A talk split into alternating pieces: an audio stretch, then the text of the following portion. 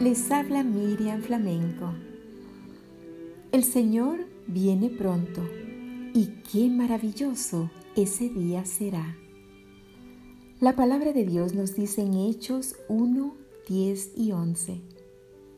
Ellos se quedaron mirando fijamente al cielo mientras Él se alejaba. De repente se les acercaron dos hombres vestidos de blanco que les dijeron, Galileos, ¿qué hacen aquí mirando al cielo? Este mismo Jesús que ha sido llevado de entre ustedes al cielo, vendrá otra vez de la misma manera que lo han visto irse allá. En una escuela de niños con discapacidad, se les enseñó que Jesús vendría muy pronto y que lo haría en una nube.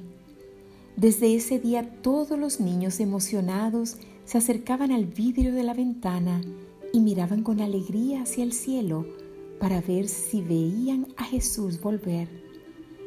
Cuando piensas en su venida, ¿te llenas de alegría o te causa temor?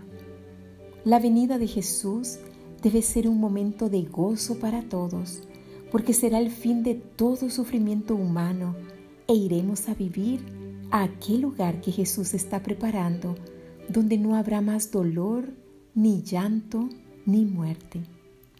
Mientras ese día llega, prepárate para su encuentro, porque será un evento sin igual poder mirar a Jesús y vivir con Él por la eternidad. Será un día que no te debes perder. Por eso ahora haz los preparativos para ir. Solo en la palabra de Dios podrás encontrar la manera correcta para prepararte para ese día. No demores más porque el gran día se acerca.